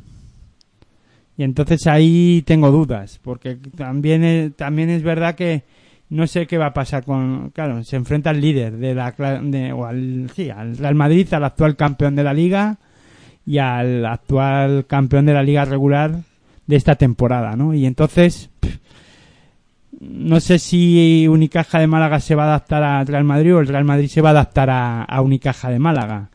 Eh, normalmente en este tipo de eliminatorias y en este caso yo creo que tiene que intentar Unicaja de Málaga eh, marcar el tiempo de partido y jugar a- al baloncesto que le gusta a Unicaja y que es jugar a un baloncesto pausado, tranquilo, intentar jugar a ese a ese baloncesto en ataque pausado, circulación de balón, eh, buscar en cualquier momento, bueno, buscar el mejor momento para lanzar y, y anotar sobre todo, ¿no? Y luego defensivamente es que vamos a ver una eliminatoria que defensivamente eh, lo vamos a pasar bien, ¿eh? Porque el Madrid no le va a la zaga. ¿eh? No, cuando se pone también en Madrid es un equipo que defiende muy bien. Veremos a ver cuánto castiga Unicaja la posición de base, ¿eh? con Alberto Díaz, Kyle Fogg y, y Al que el Madrid Lafayette. tiene a un hombre llamado Sergio Llull. No, sí, es ¿Quién que, va a castigar a quién? que Jules puede con los tres, ¿no? Si se pone, ¿no? Es que está el tío que se sale, la verdad. Cuando se pone, sí sa- se sale, ¿no? Sí, luego tendrá la ayuda de Doncic y de Montaña y de Draper, pero en principio Málaga con los No. tres bases puede castigar. Yo es que, a ver, yo veo más calidad en el Madrid individual que en la que en Unicaja. Unicaja es más un equipo compacto, un equipo, en lo que es la palabra equipo. Entonces, y al Madrid también. Entonces, no sé, se puede decantar la eliminatoria por la calidad individual en algunos momentos. Y son capaces, claro, y es que el Madrid tiene jugadores de que son capaces de crear de la nada. Mm, Unicaja de Málaga eso ya no lo tiene tanto. Kyle Ford no es así. Eh, este Yamar Smith que es para mí uno de los jugadores que mejor en forma están ahora mismo de la liga andesa ACB tampoco es un creador de la nada o sea de decir de estos jugadores que creen mm, o que saquen una jugada una jugada de la nada no y luego El único Nedovic, quizá. Sí, Nedovic es el único que pueda tener esa calidad individual eh, en la que sí pueda crear algo y lanzar en cualquier momento desde 8 metros y anotarte un triple cuando no hay nada. Pero eh, en ese aspecto veremos a ver, ¿no? Porque el Madrid es que tiene tiene todo. O sea, es que el Madrid que sí que lo tiene todo y si se ponen a jugar en serio, el tema es saber a, qué nivel llega el Madrid y a ver a qué a qué nivel digo físico, ¿no? Y que eh, y si Málaga es capaz de aguantar y de eh, aguantar físicamente y de llevar el, el partido en todo momento al a un físico en el que el Madrid no pueda aguantar, ¿no? Luego, juego interior de Unicaja de Málaga es lo más débil que puede tener, ¿no? El equipo malagueño, ¿no? Porque hay este mm, Alenomic y es- eh, Musli. y Dejan Musli eh, muy regulares, ¿no? En todo momento. Ahí sí que tengo mis dudas. Luego, claro, es que Ey, el duelo entre Felipe Reyes y Carlos Suárez por, la, por los rebotes eh, va a estar bien, ¿eh? Va a estar divertido. Son dos jugadores que van muy bien al rebote, tanto defensivo como ofensivo, y creo que va a ser otro de los va a puntos saltar claves. chispas ahí, ¿no? Lo que pasa que si vamos jugador por jugador y eh, posición por posición, el, Ma- el Madrid tiene mucha diferencia. Lo que le puede, lo que sí que le puede dar diferencia o se puede decantar la eliminatoria para Unicaja de Málaga es el físico. Y es verdad, el, el Unicaja de Málaga sí que puede eh, hacer que un equipo como el Madrid lo se vaya sea mm, o baje de nivel o podamos pensar que es peor equipo o le haga peor es porque físicamente Unicaja de Málaga te exige y o te pueda exigir, ¿no? Veremos a ver. Ahí pasa por eso, ¿eh? Yo veo la eliminatoria se puede cantar para Málaga por por eso, por el físico. Luego si es por la calidad o por el juego, por el, se iría para, para el Real Madrid, ¿no? Le veo más favorito al Real Madrid. De hecho, le veo favorito al Madrid para ganar esta eliminatoria. Lo que pasa que es lo que has empezado diciendo tú, ¿no? De esta eliminatoria. Para mí, eh, lo que es en la, en el, la, en el físico es el mejor, Unicaja de Málaga de los mejores equipos ahora mismo, bueno, si no es el mejor de la liga de esa ACB y de estos playoffs. Y luego un equipo muy serio que sabe a lo que juega. Lo que pasa que, claro, el guion siempre está marcado por un mismo guion, ¿no? El Madrid tiene mucho más recursos para cambiar la dinámica de un partido. JC Carroll, eh, si está acertado, fíjate. Jeffrey Taylor, eh, eh, Randolph, Así que eh, claro, Otelo Hunter, hay dinamita ahí. Gustavo Ayón, eh, claro, sin añadir a, a Sergio Yul, Doncic y Felipe. Pues que claro, Ahí Málaga va a tener que, que coger muchos arrestos, ¿no? Y luego, pues bueno, la incorporación de Yenga, yo creo que en el aspecto físico ese que tú comentabas, pero volvemos a lo Sí, mismo. sí, sí. Es, es defender, salir corriendo y encontrar pasillo para... Y es que claro, si se ponen a jugar al 5 para... Al, claro, es que a ver qué hace Unicaja. Porque... yo- a mí no se me ocurre otra cosa que es defender para que el Madrid eh, juegue 5 para 5, que es donde puede sufrir algo más. No quiere decir que no sepan hacerlo, no sepan jugar, que luego además el Madrid es como un camaleón. Se adapta a todo tipo de juego, que lo hemos visto. Es camaleónico el Sí. equipo madridista. Pero, bueno, si en algún caso sufre algo en Madrid es jugando en 5 para 5 en algún momento. Entonces, es defender para eh, intentar que el Madrid juegue el 5 para 5, cargar el rebote para que no salga rápido y hacer la transición defensiva muy rápido para que eh, no te pille en, en bragas. Y después en ataque robar, intentar robar y salir rápido o desde el de esto para correr e intentar correr. sí. Ese es el juego que más o menos única que para hacer daño al Madrid. Yo creo que eso le va a decir Joan Plaza a sus chicos mañana, ¿eh? Importante cargar rebote ofensivo para que el Madrid no pueda correr, o sea, que no coja el rebote rápido el Madrid y pueda lanzar un contraataque rápido. Y luego eh, defender como perros en el 5 para 5 y intentar luego ya, salir. pero luego, ya sabes, eh, si intentas jugar a ese nivel defensivo, las faltas, te puedes cargar muy pronto de faltas, jugadores claves cargarse pronto, lo que suele pasar, pero hay que arriesgarse. Ya Unicaja de Málaga se lo puso difícil en una semifinal a, al Real Madrid en los playoffs. No sé si fue hace dos temporadas o Dos tres temporadas, sí. y tuvo sus opciones. Veremos a ver. Yo creo que este Unicaja de Málaga es mucho mejor. Sobre todo, eh, ya digo, más equipo. Sí. No, él tenía más individualidades, eso sí que es verdad. La- Las últimas temporadas tenía jugadores de más calidad individual que podían generar de la nada, como Kumiskas, Sí, etc. Ryan etc. Tulson, etcétera, Et- sí, sí. etc. Will Thomas, mm, jugadores que le podían dar otras cosas. Lo que pasa que ahora Joan Plaza, y es lo que yo te comentaba ayer en la retransmisión del partido entre eh, Un- Unicaja de Málaga y Verostar Tenerife, Joan Plaza está disfrutando. Yo veo a Joan Plaza tranquilo en el, en el banquillo, sin me- con menos aspavientos, porque está, eh, eh, ha creado, no voy a decir la máquina perfecta, pero sí para él. Para él es la máquina perfecta y que está bien engranada, en, engranada y que está bien engrasada y que el- si no se salen del guion, pues funciona. Y pues, si hacen lo que hasta ahora están haciendo, pues las cosas les van a ir bien. Lo que pasa es que se enfrentan a todo un Real Madrid que, que además viene herido de la Euroliga. Sí, claro, eh, viene ahí de, de recibir ese rejonazo y claro, eh, veremos a ver qué pasa. En principio, eh, para mí favorito el Real Madrid, aunque eliminatoria Lo larga, mismo creo. digo. Lo que pa- no, yo es que veo una eliminatoria que no sé si se va a ir tan larga como la de Basconia.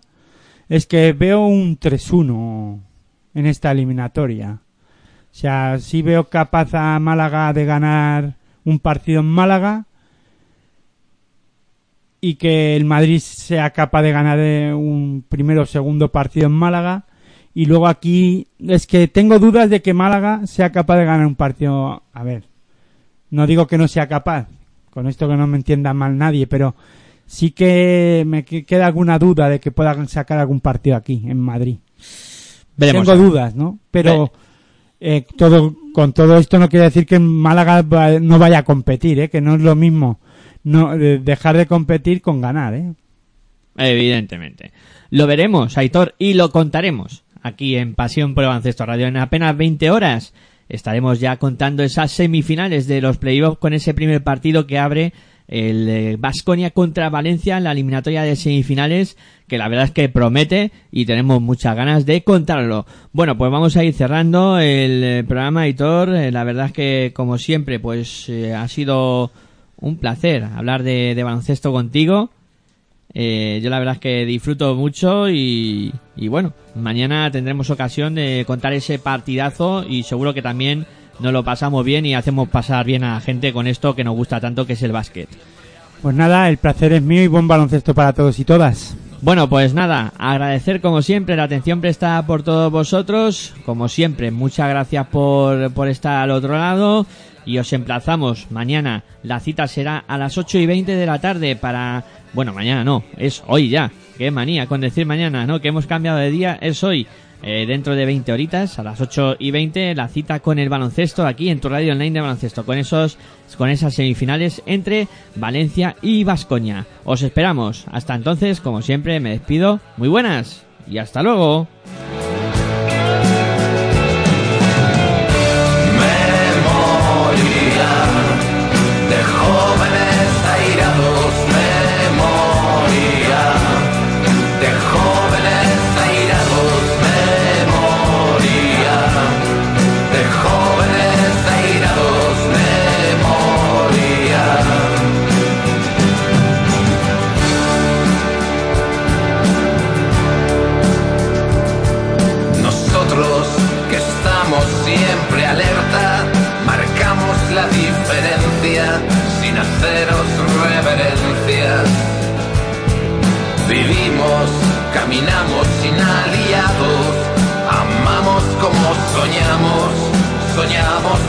Siempre armados.